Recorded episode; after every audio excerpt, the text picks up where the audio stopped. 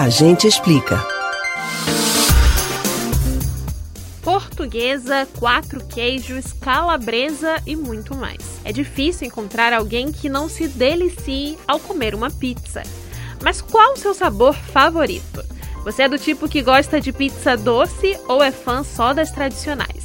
Pizza se come com ou sem borda? E a massa? Tem que ser fina ou mais grossa? Bom, para além das polêmicas, esse prato é recheado de curiosidades. Quer entender mais desse assunto para comemorar o Dia Mundial da Pizza? A gente explica. A pizza que comemos hoje, com molho de tomate, queijo e outros recheios, teve origem em Nápoles, na Itália, por volta de 1520.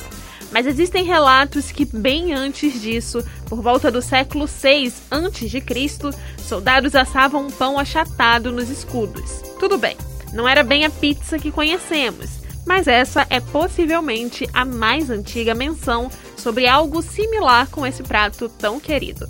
A verdade é que a iguaria só ganhou esse aspecto moderno com a introdução do tomate na Itália.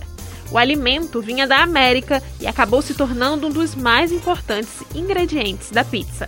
O Dia Mundial da Pizza é datado em 10 de julho, porque foi nesta data, em 1889, que o rei Humberto I e a rainha Margherita provaram uma pizza pela primeira vez. A receita realizada pelo chefe em Nápoles, na Itália, foi recheada com ingredientes que remetiam às cores da bandeira italiana mussarela, representando o branco, tomate, o vermelho, o manjericão, o verde, e assim nasceu a pizza margherita, uma homenagem à Itália e também à rainha.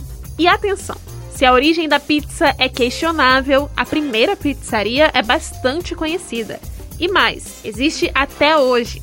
Ela fica em Nápoles, na Itália, e foi fundada em 1830. E aí, ficou com vontade de comer pizza depois desse papo todo? Você pode aproveitar para matar essa vontade no Dia Mundial da Pizza ou em qualquer outro dia. Afinal, uma pizza sempre cai bem. Você pode ouvir novamente o conteúdo desse ou de outros A Gente Explica no site da Rádio Jornal ou nos principais aplicativos de podcast: Spotify, Deezer, Google e Apple Podcasts. Beatriz Albuquerque para o Rádio Livre.